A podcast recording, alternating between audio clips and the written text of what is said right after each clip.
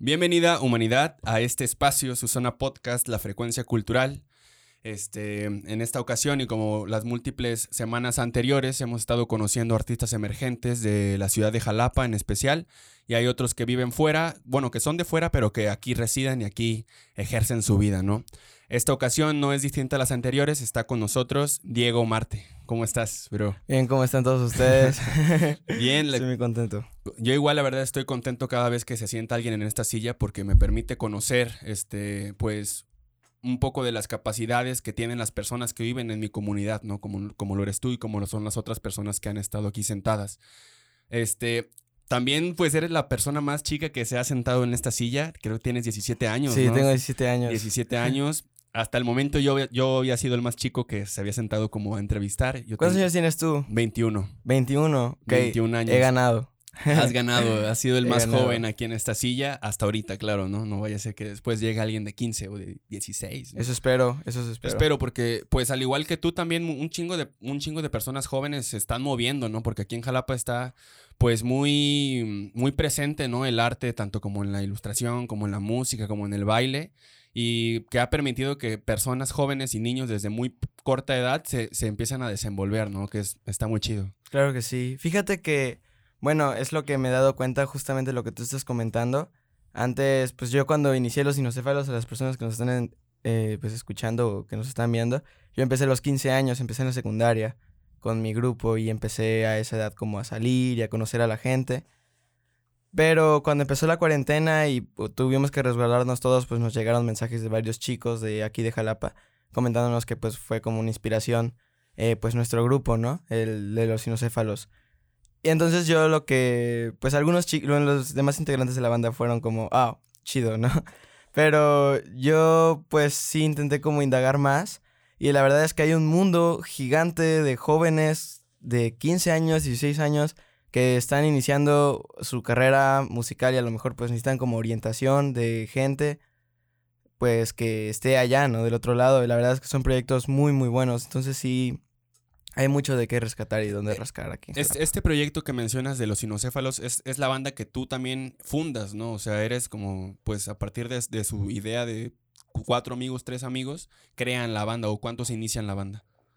Mm, yo inicié la banda en la secundaria. en- estaba en una secundaria llamada Centro Escolar Jaritic.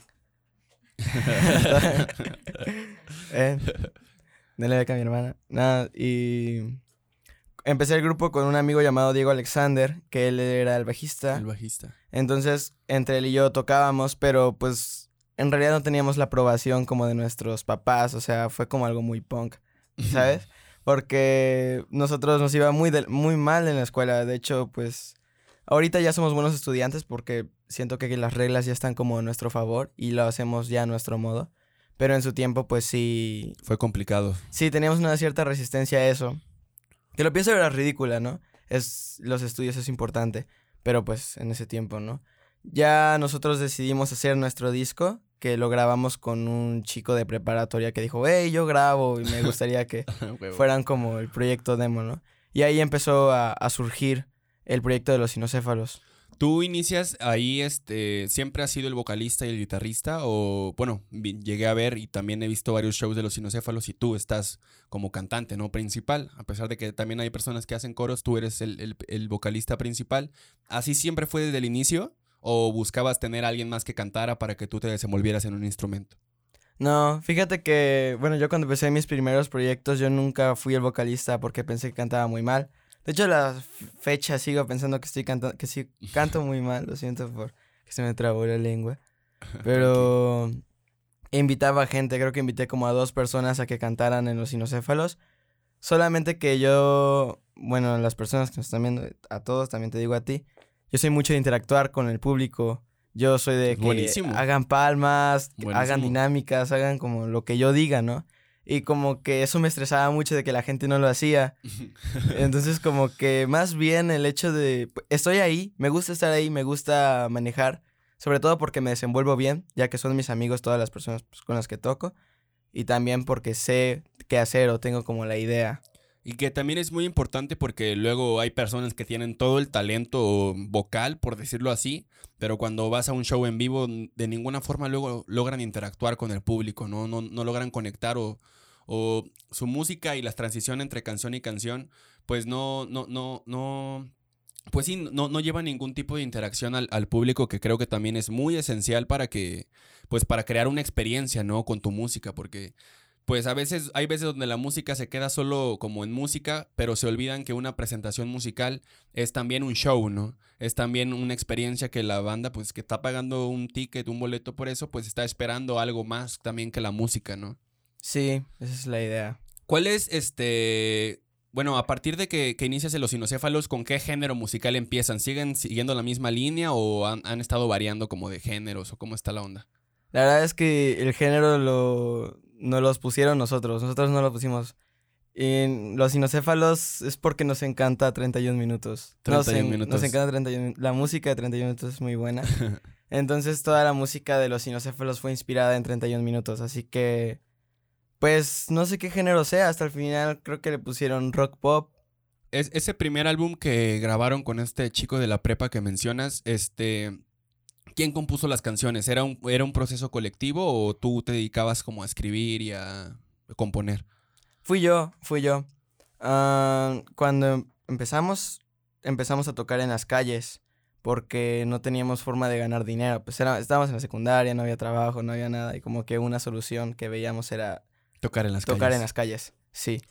No, tocamos con nuestras jaranas y como que ahí en, se empezaron a crear todas esas canciones. Todas las canciones que están, se escuchan en el EP de los Inocéfalos, que está en todas las plataformas digitales que puedan encontrar, eh, se crearon en la calle. Se crearon en la calle, pero a partir de qué fueron, eran, eran los dos que escribían, eran los dos que improvisaban, o cómo era el proceso. No, pues era más bien yo. Eh, Alexander no compone. Eh, sí, hace unos trabajos y la verdad el siguiente trabajo de los Inocéfalos que viene muy pronto pues va a haber muchos detalles de Alexander. Más bien como en la instrumentación, ¿no? O sea, como algunos arreglos de línea de bajo o así, pues obviamente son creaciones de, de, él, pero en sí la idea de las canciones, pues fueron mías y surgieron en la calle de Jalapa. Oye, ¿y a qué edad empiezas a, a, componer tu primera canción? Bueno, er, eres alguien muy joven, ¿no? Pero pues dices, empiezas a los 15, llevas dos, llevas para los tres años, ¿no? Como, como en tu proyecto. ¿Desde los 15 te diste cuenta que, que te latía la música o fue desde antes que tuviste como un contacto? Tenía roces, tenía roces. Mi papá tenía un grupo eh, que pues era muy viejo llamado Aquí no mando yo.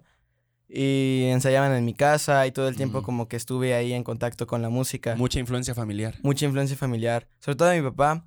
Eh, pero yo me rompí el brazo, tuve una fractura. Que eso... Yo tocaba antes el piano, tocaba muy bien. Y se me, me rompí el brazo, dejé la música un gran tiempo. Y después cuando ya me recuperé la dejé completamente. Hasta fue en la secundaria que empecé a tener como talleres de música o así. Ya me empecé a acercar. En realidad, pues sí, el, el tiempo que tienen los sinocéfalos es el tiempo que llevo en la música así como, no seriamente, pero más o menos seriamente. Oye, y, y, he visto también en otras entrevistas y también en, un concierto que tuvieron ahí en La Moderna, que es cuando estaban ya como finalizaron y estaban vendiendo como la merch, se acercaba la gente y preguntaba, oye, ¿y por qué se llaman los sinocéfalos, no? Yo, yo me acuerdo que tú le respondiste, no, pues, este, de un ser mitológico, ¿no? Que es el, hombre que tiene cabeza de perro. Este, y, y, también lo he visto que das esta respuesta en otras entrevistas que te han hecho, pero yo quiero, quiero preguntarte, este, si en algún punto porque bueno, en los shows que he visto que creo que han sido dos, tres de los sinocéfalos, este, no, no tienen nada relacionado con el origen del nombre, ¿no? Pero nada. ¿Hay, ¿Hay, en algún punto donde sí planeen como interactuar con este origen del nombre y, y, toda esta mitología de los de las criaturas, ¿no? Como lo son los unicornios, como lo son los cíclopes, como son todos estos seres. ¿O si, solo se queda en el nombre, así como por lo estético? Mm, pues no tenemos la intención. En realidad, si me preguntas personalmente, que ya los sinocéfalos pues ya te dirán, ojalá los invites al programa. sí, sí, estaría bien. eh, yo pensaba, esa era la idea, ¿no? Hacer como la banda, pero no la banda de rock pop como de 31 minutos, que era lo que ahora hacemos, ¿no? Sino la banda con mensajes como mitológicos y meter personajes así de la fantasía. Hasta el final nunca se armó. Y yo estoy feliz con, con lo que quedamos. Los Inocéfalos es un nombre que suena a nombre de banda. Sí, la neta está, está bueno el nombre. Todas las canciones entonces que tú tenías como este, esta intención de, de envolver como escrituras mitológicas, ¿hacia qué se dirigieron? ¿Hacia canciones de qué tipo? O bueno, porque tú eres el principal compositor, ¿sobre qué principalmente te gusta escribir? Mm, Bueno, ya vi en entrevistas que no te gusta escribir de amor, ¿no? Que, sí, eso, que- eso es muy cierto. que, que son cosas tan, tan, o sea, tan mencionadas y que todos están hablando como de un, bueno, supongo que del amor romántico, del amor de pareja, ¿no? Que es- son cosas como de las que hablan muchas personas. Pero también luego hay, bueno, he platicado con otros músicos que les gusta escribir de amor, pero en distintas formas, ¿no? A veces de un amor tóxico, este, pero que aún así ahí te gusta estar, que disfrutas mucho a pesar de que te hace daño. A veces de un amor de hermanos, a veces de un amor familiar. Tú no te gusta escribir en específico del amor de parejas, creo que es lo que entendí, pero, pero vi que en- hay otras rolas que sí tocas como temas de amor, pero no, no son para, para las personas. ¿Sobre qué te gusta escribir? Mm, fíjate que me gusta escribir mucho sobre lo que me pasa en, en la vida. Realmente son como las cosas. También lo que me encanta escribir eh, y lo que me gusta muchísimo, que es un ejercicio muy interesante que, que me dijeron alguna vez y lo he aplicado, es que yo dibujo, o bueno, intento dibujar, hago intento de dibujante. Los que síganme en mi página Diego Marte, que ahí tengo como algunos dibujos míos hechos que son para el EP. Lo que hago con esos dibujos es que a veces invento personajes y les creo una historia y no sé, como que cada personaje tiene su historia, y le creo una canción, ¿no? Por ejemplo, el señor. Fantasma es una creación como de un personaje mío. Un multiverso, ¿no? De tus canciones. Exacto, es como un multiverso, me gusta eso, como inventar personajes y así. Pero eso más bien es como en las canciones de los sinocéfalos. En Diego. Marte también están esos Tu proyecto personajes. como solista. Mi ¿no? proyecto como solista que saldrá el 12 de agosto. Entonces creo que ya saldrá cuando ya está Sí, la sí. entrevista. También hay un personaje, por ejemplo, yo juego con los payasos. Los payasos son como el, el sello de, del EP, ¿no? Ok. Entonces también tiene sus canciones, los payasos y los demonios. Al- algo también es- estaba escuchando que sobre los temas que escribes van sobre como estas pequeñas, grandes cosas, ¿no? Que a veces muchas personas, este, las pa- pasan desapercibidas porque quedan en la cotidianeidad. Sí, creo que sí lo dije bien. Quedan en lo cotidiano. Este, pero tú tratas de escribir sobre esas cosas también, como sobre pequeños sentimientos que, que a veces por lo habitual de vivirlos no los tomamos en cuenta, pero tú te logras dar cuenta a veces de esas pequeñas grandes cosas, ¿no? Que también escuché que escribías como sobre eso. Los, los personajes que creas, este, de alguna forma crees que reflejan algo tuyo, expresas, his- comparas historias, reflejas historias o sentimientos, emociones a través de los personajes, o crees que te inspiras totalmente en cosas distintas ajenas a ti? Definitivamente creo que... Creo que, sabe- ¿sabes? Es que está, está muy chistoso eso de hablar de los sinocéfalos y de Diego Marte porque siento que como hay muchas cosas que tienen en común. Vamos Pero- con los sinocéfalos. De- Ay, Con- perdón. No te con, con los sinocéfalos, tal vez de los personajes sí son ajenos a mí completamente, ¿no? O sea, son personajes que están completamente intencionados a que sean otra cosa, que no tengan nada que ver con nosotros. Sí, por ejemplo, Perro el Odio, el Señor Fantasma, como Ramón y otros personajes que se van a... Ahorita tal vez no los metimos tanto, pero pues ya los vamos a meter. Son personajes que no tienen nada que ver con nosotros. Con Diego Marte eh, también era la intención, ¿no? Personajes que no tenían nada que ver conmigo, pero hasta el final terminaron volviéndose Parte de ti. parte de mí. Exacto, como que ya intentan hacer los personajes y todo, me di cuenta que pues son muy yo, o sea, son cosas que... los- lo que los personajes sienten, que sueno, sueno como loquito de centro, pero los personajes que que, tú creas. que yo creo, siento que hablan como de cosas, sobre todo de las canciones, que hay como dos o tres canciones en el EP, eh, hablan como de lo que estaba pasando en ese momento de la vida y como que la forma para yo expresarme con de esas cosas fueron mediante los personajes. Los, estas ilustraciones que haces cuando promocionas tus flyers, ¿son esas tus ilustraciones? Sí, Sí, ah, están, están buenas, o sea, están, son interesantes, ¿no? Porque, y, y también está muy chido que, que sean como de origen tuyo, ¿no? Porque pues al final de cuentas estás vendiendo un show tuyo y cuando lo visual también es, es, es este, del artista musical, pues creo que hay un, hay un extra, ¿no? Que, que agrega. Hay una persona que, un cantante que se llama Sabino. Ah, Eh, claro. Él también es diseñador. Saludos, Sabino. Saludos a Sabino si es que está viendo esto. él, es diseñador, ¿no? Y, y él habla como de muchos de los dibujos que hace, las portadas. En ocasión cuando tenía su podcast, él de que se llamaba Todo se me resbala, me parece. Él hacía mucha, mucha animación y todas las portadas eran hechas por él. E- ese tipo de... de esa, esa forma de involucrarse este, en su proyecto musical, este, también de forma visual, creo que agrega un plus muy chido porque, porque son distintas formas de comunicar algo, ¿no? Entonces, a través de tu música comunicas ciertos sentimientos, ciertas emociones, pero a través de lo visual también. ¿Qué crees que, por qué, por qué crees que te laten este tipo de, de dibujos o, o qué quieres transmitir a través de ese tipo de ilustración? ¿Por qué me laten esos dibujos? Era la pregunta, ¿verdad? Sí. No sé, que también últimamente estoy rodeada mucho con ilustración. Eh, pues hay una ilustradora llamada Sofía Pruskia que la vas a entrevistar justo después de esta entrevista. Aquí está, por Está por aquí en el Está aquí. Bueno, ella es mi pareja, ¿no? Entonces como que me ha ayudado mucho como a, a desenvolverme y a sacarlo, ¿no?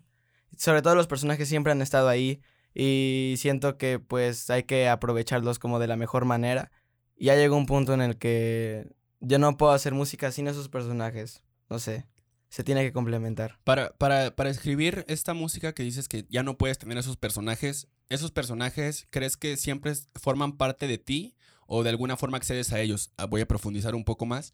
Cuando, cuando estás en tu proceso creativo para componer, este, y ha- has tenido como estos bloqueos donde tal vez los personajes no aparezcan o no vengan a tu mente y digas, oh, fuck, no puedo escribir porque ¿dónde están, no? ¿Tienes, que, ah, ¿Tienes algún ritual donde entres en contacto con ellos o crees como alguna, un tipo de interacción? Sí, mira, me pongo en un círculo, pongo velas. No, obvio no. no, lo dejo fluir, lo dejo fluir. ¿Y sabes qué? Las mejores canciones que he escrito creo que han sido sin la necesidad como esos personajes o esos recursos, ¿no? En realidad yo al componer, yo cuando compongo, si te das, mucha gente dice, ah, yo tengo 300 canciones, yo tengo 400. Si te dijera todo mi setlist acá de todo lo que he creado, han sido como 20 canciones. Pero es que yo sí, cuando me sale una canción, es que me sale una canción y que en verdad le doy fe y le doy continuidad, ¿no? Entonces como que cuando compongo no está la necesidad de, De crear. de crear como o meter esos personajes. Ok. Sí, ya es, ya es como después, ¿no? Intento como involucrarlos y a veces sale demasiado bien, entonces ahí meto a los personajes. Como mencionabas también que tenías mucha influencia familiar, ¿alguna vez te has relacionado como, como con el proyecto de tu papá o de alguna vez te incluyó como a todo este rollo de la música? Sí, sí, de hecho soy el tecladista de su grupo. Ajá, bien. Sí, soy el tecladista de su grupo. Eres el más joven entonces ahí, Soy- supongo. sí, todos tienen como 50, 40, pero me siento cómodo estando ahí, la verdad. Oye, este, bueno, y ya viste, bueno, ya me contaste que también estás con tu papá, pero pues comparado con los sinocéfalos, es, son, es una banda, los sinocéfalos es una banda de jóvenes y esta banda de tu papá es una banda como de gente ya más adulta, ¿no? ¿Qué diferencias encuentras en, en las formas de trabajar entre los jóvenes y, y los adultos? Muchísima. Muchísima. Sobre todo más bien como ¿O cua- ¿Cuál es tu aprendizaje de, a partir de esas dos experiencias que tienes? La, el aprendizaje más bien es como de vas a lo que vas, ¿no? O sea, eh, porque ya estando en los dos ambientes, uno es como desmadre joven y otro es desmadre adulto y cosas así. Pero desmadre al De- final de cuentas. ¿no? desmadre al final de cuentas, solamente que a veces, no sé, o sea, lo que yo siento con, con mi papá o cosas así, es que pues ya no se dedican a eso, a la música, ¿no? Entonces como que no le dan completo profesionalismo o a lo mejor van al ensayo y no ensayan, sino van como a, pues a divertirse, a hablar y a verse, que eso está muy bien, pero yo creo que hay que encontrar como un cierto balance entre el coto y empezar a ensayar con los inocéfalos pues también sentía lo mismo. Entonces como que tener a estar en dos grupos, que ahorita ya estoy con tres, en- es eso, ¿no? Como conocerlos a cada quien y saber cómo trabajan y, y luego pues usar como lo que aprendiste en tu otro grupo y así te vas. Sí, también algo, algo muy complicado, bueno, que yo considero complicado, yo no soy músico y nunca he pertenecido a una banda, pero he visto, ¿no? Que luego sí hay roces porque uno quiere una cosa, otros quieren otra cosa y, y es lo que es uno de los principales problemas que luego suelen llevar a la separación de las bandas, ¿no? Los, Sí. los- los co- la, la comunicación interna que existe entre los integrantes. Está muy chido que, que- que te des cuenta de cómo una banda como de adultos, que tal vez me lo mencionas, ¿no? No se dedican a la música, tienen otros trabajos y su música lo utilizan como hobbit, ¿no? Exacto. Bueno, siempre digo hobbit, pero es hobby, perdón. Hobbit, Perdón, gente, disculpen, disculpen, se me va la T el Tolkien. el hobby, este, como lo utilizan así ellos, pues no tienen esto, este profesionalismo que dices que, que a ti te gustaría, pero, pero tú tienes intención de vivir de la música, ¿no? Por- No. no, tampoco, ¿qué quieres ser entonces? Ah, la música yo lo, lo veo como un hobby y no al mismo tiempo. Estoy, estoy, actualmente estoy así como en un, Limbo. en un limbo en el que no sé qué hacer y ¿Qué me otra- gustaría dedicarme a otra cosa ¿Qué, o así. qué otras cosas te gustan hacer? No sé. pues es que es de buscarle. Siento que. Sí. ah, ¿Sabes qué? Entré a Yasub, a A los, los- a los preparatorios. Ajá. Y la verdad, eh, pues ahí como que me di cuenta de todo, ¿no? Ju- Justamente cuando entré ahí y salí del semestre, porque pues no pude permanecer en el semestre, fue así como ¡pah! una explosión completa de si en verdad quería dedicarme a la música o no. Pero yo creo que se va a resolver eventualmente y se tiene que resolver pronto también. Pero te gusta la industria musical, eso es claro. ¿no? Me gusta muchísimo, me gusta muchísimo, Sí, claro. porque pues dentro de la, bueno, dentro de la música, así como arte, por decirlo así, hay muchas áreas, ¿no? Está como está este lado de la docencia, este lado de la investigación, este lado, lado de ser intérprete o compositor. Este, pero dentro de la industria de la música todavía hay muchísimas Sí, más áreas, ¿no? Demasiado. Desde el abogado de la propiedad intelectual, desde el contador, desde el booker, el manager, el production manager, el stage manager, el community manager. O sea, hay muchas áreas dentro de la industria musical de las cuales también te puedes, bueno, te podría gustar si es que empiezas a indagar un poco como en esta onda y andas todavía indeciso. Este, pero te late la industria musical, hay muchas otras áreas que, que pues deberías de animarte como a investigar un poco más para, pues para tener un panorama más Exacto. claro, ¿no? Estaría- Sí, es lo que haré después de, de esta de- entrevista. saliendo de aquí. Saliendo de aquí es lo que haré. Este, bueno, hablando de, de este proyecto que tienes como, como solista que lo acabas de iniciar, ¿lo iniciaste este año? Lo inicié este, lo inicié en mayo. ¿Y, y qué intención? ah, o sea, ¿qué, ¿dos meses? Sí, no tiene nada. Pero ya tuviste dos presentaciones, ¿no? ya tuve, tuve tres presentaciones y esta, bueno, no, no va a salir aquí, pero se supone que tendría una cuarta el 30 de julio, viernes. Ah, mañana. Sí, sí, las personas del futuro. Sí, este podcast va a salir después, pero, pero bueno, esto es, es grabado antes de una presentación que tienes mañana. Es un concierto ilustrado, ¿no? Concierto ilustrado con Sofía Perusquía. ¿Qué, qué, qué me puedes platicar de ese concepto de, de concierto ilustrado? Porque mm, existe como, como esta parte de los conciertos donde meten visuales, pero son a veces visuales ya, ya este, pues programados, ¿no?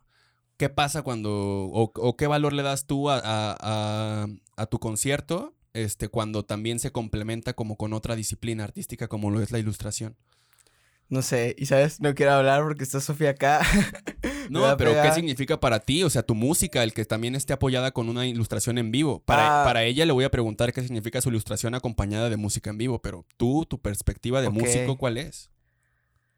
Me encanta, me encanta. Me encanta mucho unir esa, esas dos disciplinas. Me, me gusta muchísimo. Sobre todo, Sofía y yo nos entendemos muy bien.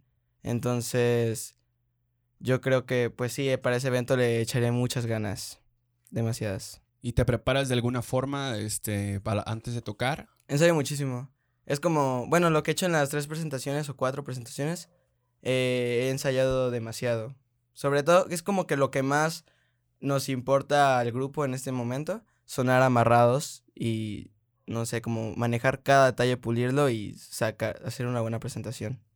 Este, también estaba viendo que, que a partir de tu proyecto, bueno, me corrige si me equivoco, este, ganan esta convocatoria de creadores emergentes, ¿no? De creadores y artistas emergentes, no, no sé cómo se llama la, la convocatoria, pero ¿ganaron o participaron o les dieron un acceso? ¿Cómo, cómo está esta onda? ¿Sí sabes de cuál hablo? Sí, claro, claro, claro. Creo que me mandaste la canción de Platillo Verde, Plato Verde. Plato verde. Plato Verde, que fue la canción con la que participaron, ¿no? En, en- en esta convocatoria. ¿Cómo, ¿Cómo fue el proceso de eso? Ah, ¿Y- bueno, ¿Y, para qué es la convocatoria? La convocatoria es ah, para hablar sobre temas de problemática social y presentarse como en distintos foros, en que obviamente pues el ayuntamiento pues nos va a ayudar a poner el equipo y todo eso y pues transmitirlo, ¿no? Con la canción ganadora. El, justamente yo en, saqué el proyecto en mayo, o sea, es relativamente muy, muy joven, pero en enero del 2021 empecé a iniciar como la grabación de mi EP. Me encerré como dos meses enteros a grabarlo, solamente a grabarlo, sí, día y noche, sin descansar. Y ahí salió Plato Verde. Es una canción que habla sobre mi vegetarianismo, porque las personas que están escuchando, yo soy vegetariano, ah, no como carne animal desde hace como tres años, y compuse esa canción, justamente. Entonces, cuando fue como lo de la convocatoria, teníamos que hablar de temas de problemática social o así, y tam yo no hablé de problemáticas sociales, así como de, maltrato, cosas así. Pero sí, había como una sección en la convocatoria, una categoría que era salud eh, alimenticia, ¿no? Entonces, pues metí la canción de Plato Verde como para decirles, oigan, eh, coman frutas y verduras, ¿no? Y también como que deben darse cuenta de toda la industria y así. Y cuando yo mandé esa cosa, la verdad no tenía la intención de ganar nada. Yo mandé la canción, la letra y varios dibujos como de vacas protestando con un cartel. y ya, pero la verdad sí van a dar, te dan un premio monetario y presentarse en distintos foros de la ciudad. ¿Y eso va a ser como un pequeño tour entonces a partir de que ganan esta convocatoria? Sí. ¿Y cuándo, es o qué, onda? Nos tendrán que notificar en correo. Ah, todavía no. Todavía no nos han dicho un paso. ¿Ahorita en qué en qué estatus están? Mm, pues ahora es de recoger el premio y todo el proceso burocrático, ¿no? Mm. Pero de acuerdo. Ya llegará el momento en el que vamos a tocar. ¿Ahí este, participaste solo o fue como con Sofi a la par? Participé solo. Uh, Sofi llegó después. Justamente estaba yo en mi cuarto y me llegó una llamada del baterista de los sinocéfalos como de, oye, tienes que participar en esta cosa. Y ya me lo mandó. Te lo juro que todo el proceso como de inscribirme de la canción y así fue de, dos horas, ¿no? Porque faltaban como dos días para que acabara la convocatoria. Entonces fue algo así de... Bola. en corto. En corto. Este, sobre, sobre esta... O bueno, yo quería preguntarte también en lo personal, este, ¿cómo, ¿cómo es que decides emprender tu proyecto personal, no? Porque pues formas parte de una banda que tú mismo empiezas. o sea, vaya, pero te separas de la banda que, bueno, no te separas porque sigues, pero, pero abres camino también para un proyecto personal, bueno, aún más personal, porque no dudo que los sinocéfalos no sea personal para ti. Pero, pero ¿por qué decides este, pues hacer otro, otro, otro camino con otro proyecto distinto? Es. Yo creo que es por la necesidad de, de aprender, ¿no? Mm, yo, la verdad, a mí me encanta el, la cuestión de tocar, de conseguir foros, de entrevistas, no sé, o de conocer a, gente. Entonces, eso sí como que era la necesidad. De por sí, dato curioso, cuando se... Cuando pasó el proceso de la calle y de las tocadas, yo escribí primero las canciones del EP de Diego Marte y luego escribí las canciones de los sinocéfalos, ¿no? Entonces fue como al principio fue como es, dónde escoger, ¿no? Eh, Diego Marte, mi proyecto solista, o los sinocéfalos. Y obviamente pues decidí emprender ese proyecto con mis amigos porque pues me gustaba mucho tocar en las calles, el proyecto estaba muy bueno, ¿no? Entonces como que también fue la necesidad de que ya tenía esas canciones guardadas y esas canciones pues hasta la, hasta la fecha de hoy pues me representan muy bien, ¿no? Entonces como que ya llevaban dos años guardadas, ¿no? Y todavía seguían vigentes, era la necesidad urgente de sacar ese, esa espinita. Y también tengo, tengo entendido también que su forma de, de trabajar, bueno, la forma en la que trabajan así en, en los sinocéfalos, este, hasta lo mencionaba, creo que el, el, el, otro guitarrista, el de los solos, ¿cómo se llama? el Oscar. El Oscar, este, mencionaba que, que también su forma de trabajar es muy circular, ¿no? Sí, es muy democrática. O sea, es, si a alguien no le gusta algo, güey, pues tenemos que, tiene que haber una, una... Un balance entre todo lo que nos guste a nosotros. Es raro. ¿Sabes qué? Yo antes tenía un problema con ese círculo. También es una de ya polémica aquí en el podcast de Zona 9. Que tenía como un cierto problema con el círculo y fue así de, ah, necesito como, no sé, despejarme. Hasta el final, obviamente cuando ya pasaron los meses me di cuenta que era una completa ridiculez. La verdad el sistema de círculo es muy muy bueno. No hay ningún problema en el grupo. Y aparte como el sistema de trabajo de los sinocéfalos es... Háblalo, no lo guardes, ¿no? Comunícate. o sea, Comunícate. Sí, si ya pasa el mínimo problema, tú expresa lo que sientes, no y, y obviamente pues no debe de ser personal. Tenemos un sistema loquísimo que se llama Junta de Cambio, donde nos reunimos todos, hay un moderador y todo y hablamos de nuestros problemas. Entonces, Qué chido. no, sí, los sinocéfalos no tenemos como ningún problema interno, ninguno de nosotros, porque tenemos ese sistema. Bueno, no, no, no dudo que no lo hayan tenido, ¿no? Porque Ah, todos claro. tenemos, pero tratan siempre de, de que la comunicación sea la base para, para romper o, bueno, eliminar o, o di- disminuir esos problemas para poder seguir adelante, ¿no? Que luego es lo que muchas bandas, por no comunicarse bien o porque se guardan las cosas y de repente ya unos empiezan a, a tener sentimientos guardados, es cuando de repente explotan y ya no quiero estar aquí, ya me voy, yo voy a hacer mi banda. Sí, sí. Entonces, tal, sí hay roces, obviamente sí ha habido. En todos lados. En todos lados, en todos lados. Pero ese sistema es el que nos ha mantenido con vida. Oye, y este, ¿cómo es el proyecto de Diego Marte? O sea, ahí ya, ya, este, tú tienes como completa Control. control sobre todo lo que se hace. En los sinocéfalos es, todos, este, aportan algo, pero en Diego Marte es, es casi individual, ¿no? Sí, también es, también era la cuestión de que tenía muchos conceptos, ¿no? Por ejemplo, el sinocéfalos es un concepto, Diego Marte es otro, aunque son como similares. Te- tengo otros cinco conceptos más para bandas. Algún día crearé otros cinco grupos Está, está buenísimo. y otras cinco canciones. Pero sí, no, yo con Diego Marte, yo lo que a mí me encanta y creo que es, he aprendido muchísimo, con, o sea, desde que empecé Diego Marte, te lo juro, creo que he aprendido demasiado, porque ya es como, con los sinocéfalos, pues no sé, alguien más veía las cosas externas, sobre todo Oscar o Alexander o así, y yo siempre los sinocéfalos como estaba de lado, ¿no? Yo solo tocaba y me divertía y ya. Pero con Diego Marte es como vivirlo en carne propia, ¿no? Como el estrés del foro, de las cosas. Entonces, también es la necesidad de aprender y yo soy el líder, yo manejo todo, yo quiero ver qué se publica, qué no. El concepto es completamente mío y me siento muy feliz por ello. Sí, también no, bueno, este, no, no te cierres a, a- bueno, te lo comparto, ¿no? No te cierres a tener un, un equipo de trabajo. Al final de cuentas, tú vas a ser el que decide y el que autoriza las cosas, ¿no? Pero siempre, siempre, o bueno, algo que yo tengo muy claro es que siempre es muy importante tener un equipo de trabajo porque, en definitiva, no se puede solo. No, no se puede solo, en verdad, es mucha Sí, chamba. es lo que- Es muchísima chamba, la neta, la que se hace. Así que va- valoren mucho la banda. Banda, valoren mucho a, sus, a, a las personas que se interesan en, en su proyecto musical, sean managers, sean, sean este, de redes sociales o relaciones públicas.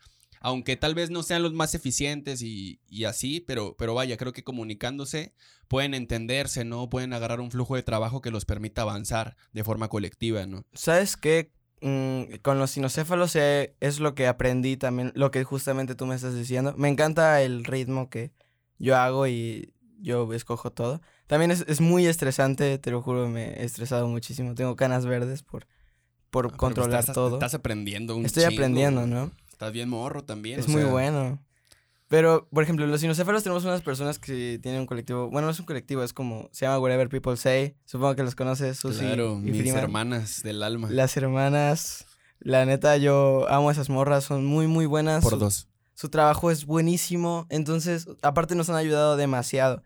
No, como que me gusta mucho esa compañía que tenemos con los sinocéfalos. Y ojalá en Diego Marte, pues, también ya llegue un punto en el que haya eso, ¿no? Sí, bueno, al final de cuentas, el, el- el artista o la banda es la, la que decide, ¿no? Cuando quiere que, que alguien lo esté manejando, porque, pues, como dices, no, está muy chido aprender y se me hace muy esencial que aprendas qué, qué es lo que hace un manager y que lo hagas tú al principio, ¿no? Que no te está ayudando nadie, porque cuando tienes esa experiencia de, de que ya sabes lo que hace un manager, ya sabes lo que tiene que hacer tu abogado, ya, bueno, no, no en su totalidad, pero te das una idea, claro, porque el tema de la legislación es un tema muy profundo. Este, pero cuando ya sabes qué tienen que hacer como las personas que te ayudan, ya también tú puedes como opinar o decir, oye, por aquí no aguanta, ¿no? O sea, es- esta decisión no, porque esto, esto u lo otro. Pero, pero vaya, tú ya tienes una noción de, de lo que tiene que hacer y ahí es cuando la comunicación entre los dos áreas de trabajo fluye mejor, ¿no? Claro. Así lo considero. Claro. Y me encanta, ¿no? O sea, también son mis mentoras y agarro como mucha, mucha experiencia de mucha gente, ¿no? Es, agarro de, de muchos lados y lo pongo en mi proyecto. ¿Qué, qué, qué o quién te inspira a, a seguir adelante? Mm, pues mi mamá, no, pues Es muy válido, la verdad. o No, sea, sí, pues mi, mi familia, yo creo, y pues la, la gente que le ha gustado como el proyecto o lo que desde los sinocéfalos y ha estado ahí desde el principio. Yo creo que es, ¿Qué es eso? que es eso, sí. También hay mucha gente. Sí, Me gente- tardaría tres horas mencionando toda la gente. Algo, algo, este, veníamos mencionando en el, en el, en el, en el auto cuando veníamos para acá, que eran como de- lo de los géneros y las mezclas. ¿Crees que entre los sinocéfalos y tu proyecto mezcles los géneros o tengan el mismo género musical o sí, sí van como a ideas distintas? Bueno, ya, ya hablamos de los temas que tocan, ¿no? Pero, pero hablando ya del género, ¿cómo, cómo, los, cómo las diferencias? ¿Sabes? Es, es complicado ya. Una vez, sobre todo porque los sinocéfalos del 2019 pues era algo. Y ahorita los sinocéfalos del 2021 ya son otra cosa. ¿No? Entonces como que todos hemos evolucionado muchísimo. Y yo creo que van, al mismo, van en el mismo género. Eh, Diego Marte, yo intenté meter más instrumentos. O sea, la intención de los sinocéfalos era, ah, o sea, preséntate o haz el disco como si tú lo tocaras en vivo, ¿no? Y el, la cosa de Diego Marte me aloqué muchísimo porque pues en la cuarentena escuchas mucha música, ¿no? Entonces era de haz la música que tú quieres o cómo te gustaría que suene para ti y ya haces como un formato propio en vivo. Y, es, y también eso como que era algo muy diferente, ¿no? Diego Marte y los sinocéfalos. Y ahorita los sinocéfalos ya, tomando, ya está tomando como el mismo rumbo de haz lo que a ti te guste, ¿no? Entonces mete otros instrumentos, violines, trompetas, no sé. Sí, no, Entonces- no cerrarse a, a ampliar el concepto, ¿no? Ajá, Creo que exacto. también están jóvenes, ¿no? Como para clavarse ya de plano en, en cerrarse en algo, sino que están en esta constante búsqueda, ¿no? Y aprendizaje de, de cómo, cómo encontrar también lo que a ustedes les gusta, porque pues yo, o sea, la neta, admiro y respeto la edad que, que tienen por, por a veces la, el ser tan decididos, ¿no? De, de- empezar a hacer algo y, y llevarlo a cabo, porque los sinocéfalos ya cuántos años tienen este, andando Dos años. dos años, ¿no? Y, y pues ya, ya, ya, es, ya es un camino un- medianamente extenso, ¿no? Bueno, a ver, puede ser corto, pero, muchísimo. pero falta muchísimo, exacto. Entonces, este, yo, yo, yo al verlos y, y al ver su, su identidad, vaya, o sea, también están hasta cierto punto claros, ¿no? De, de, de las cosas que quieren. Aunque hay cosas que todavía no saben que les gustan y que van a implementar después, hasta ahorita van, van, van, van, van claros, ¿no? En, en, en las cosas que quieren para su concepto y su proyecto musical. Está, Sí. está chido eso. Vi que también, este, cuando, cuando fueron a Music a grabar una live session ahí en la escuela, que, que, que a mí- No. que a mí me tocó estar en la producción de esa live session, este, platicaban de, de que iban a ir, iban a ir a Alemania, ¿no? A, a un tour, bueno, Sí. a, unos toquines. ¿Cómo fue la experiencia de ir a Alemania a tocar? Nos fuimos, ¿tú crees? Sí, nos fuimos. Qué chido, la sí, neta. fue real eso de Alemania. No fue pantalla verde. ¿Y qué tal? ¿Cómo fue? O sea, ¿a qué fueron? Bueno, fueron a tocar, pero ¿cómo fue el contacto de ir a Alemania? O sí. Fue más de, de mi papá, porque mi papá es como fotógrafo y así, entonces como que en realidad había invitado a, lo habían invitado al Viva, es un festival de latinoamericano, ¿no? Porque él tiene un concepto, él es, es fotógrafo, hace fotos muy muy buenas, y tiene un concepto que se llama En Defensa de la Identidad, donde va a disti- distintos pueblos de Veracruz y le toma fotos como a los payasos o así, ¿no? Ahora que me doy cuenta, los payasos son de una razón. ahí viene. ¿no? de ahí vienen. sí, y entonces como que buscaban música y, y pues un fotógrafo. Curiosamente, no creas que mi papá dijo, ah, pues ellos. No, o sea, buscaron como a músicos de la misma zona y fue una coincidencia total, ¿no? que como de- encontraran la banda. Ajá, encontraron a los sinocéfalos y a Oscar Martínez, ¿no? Que es como el fotógrafo. Entonces fue como una coincidencia muy, muy, muy chida. Aparte, pues sí teníamos como varios contactillos ahí que no tuvieron nada que ver. Y sí, no, ahí- así nos pudimos ir a Alemania. fue un proyecto muy, muy bueno, la verdad. ¿Y cuántos días estuvieron allá o allá? Porque los agarró en Ahí pandemia. nos agarró la pandemia. Nos agarró la pandemia. ¿Y qué pasó con el show? No, se canceló. O sea, yo me acuerdo muy ¡A bien cuando... Sí, porque el COVID estaba muy, muy raro. Fuck. Yo cuando llegué al aeropuerto, para empezar veía lo de COVID en Facebook. Eh, Era como de, ah, de seguro hacer una página de esos de polémicas, como de, no, pues se inventó el nuevo virus, ¿no? Que va a matar al mundo, cosas así, que terminó siendo real. Entonces tú llegabas así al aeropuerto, yo me acuerdo que llegué el 11 de marzo o así, y todo el mundo estaba con cubrebocas. Todo el mundo. Y, y había muchas personas asiáticas y la verdad sí había un buen de discriminación, de como que se alejaban y así. El 11 de marzo llegaste a Alemania. No, el 11 de marzo estaba en el aeropuerto. Ah, O sea, literal cuando el COVID ya estaba arrasando y ya iba a empezar lo de la cuarentena, nosotros estábamos... Se empezó el 15 de marzo. Sí, nosotros ya nos estábamos yendo. Entonces como que nos tocó vivir todo eso y nos tocó vivir cuando llegábamos a la ciudad y poco a poco la gente se iba. Cuando llegaban las patrullas de Alemania y decían como de, váyanse a sus casas porque no pueden estar aquí. No, o sea, nos tocó un evento histórico, la verdad. Y entonces no, no, se, no se pudieron presentar. Sí nos, pudimos- sí nos presentamos en, en un foro que se llama Cocoloco, no me acuerdo de algo así, de, era un foro como español, español.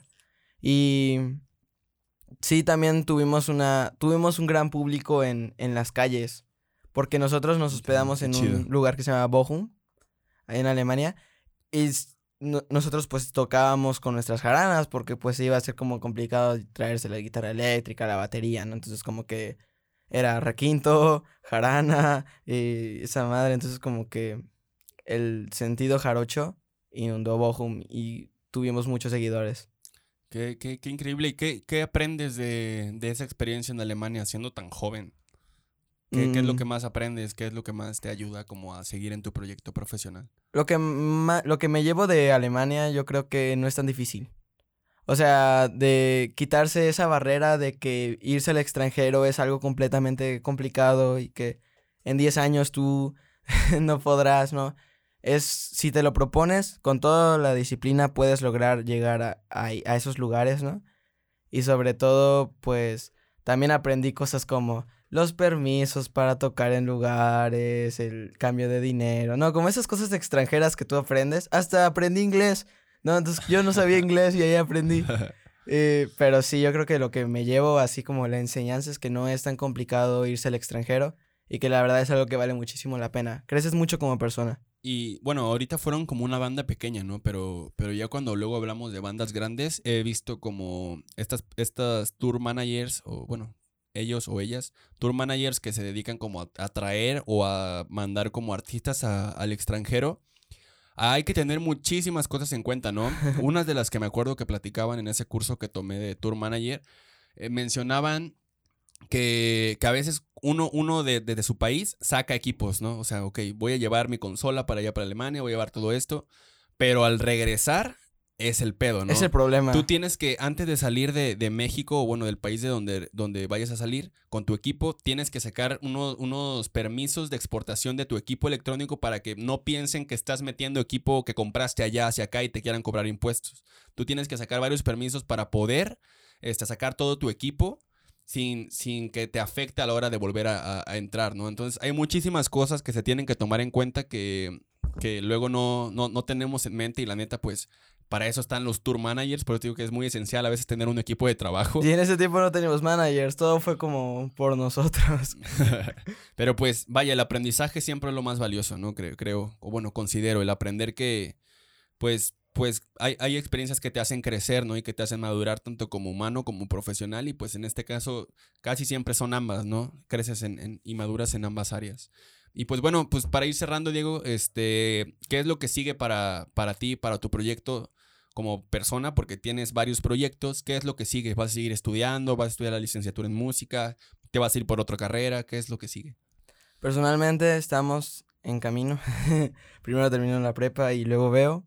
Y- pero obviamente pues yo seguiré estudiando, yo seguiré dándole, ¿no? A todo, porque pues es lo esencial, es lo importante.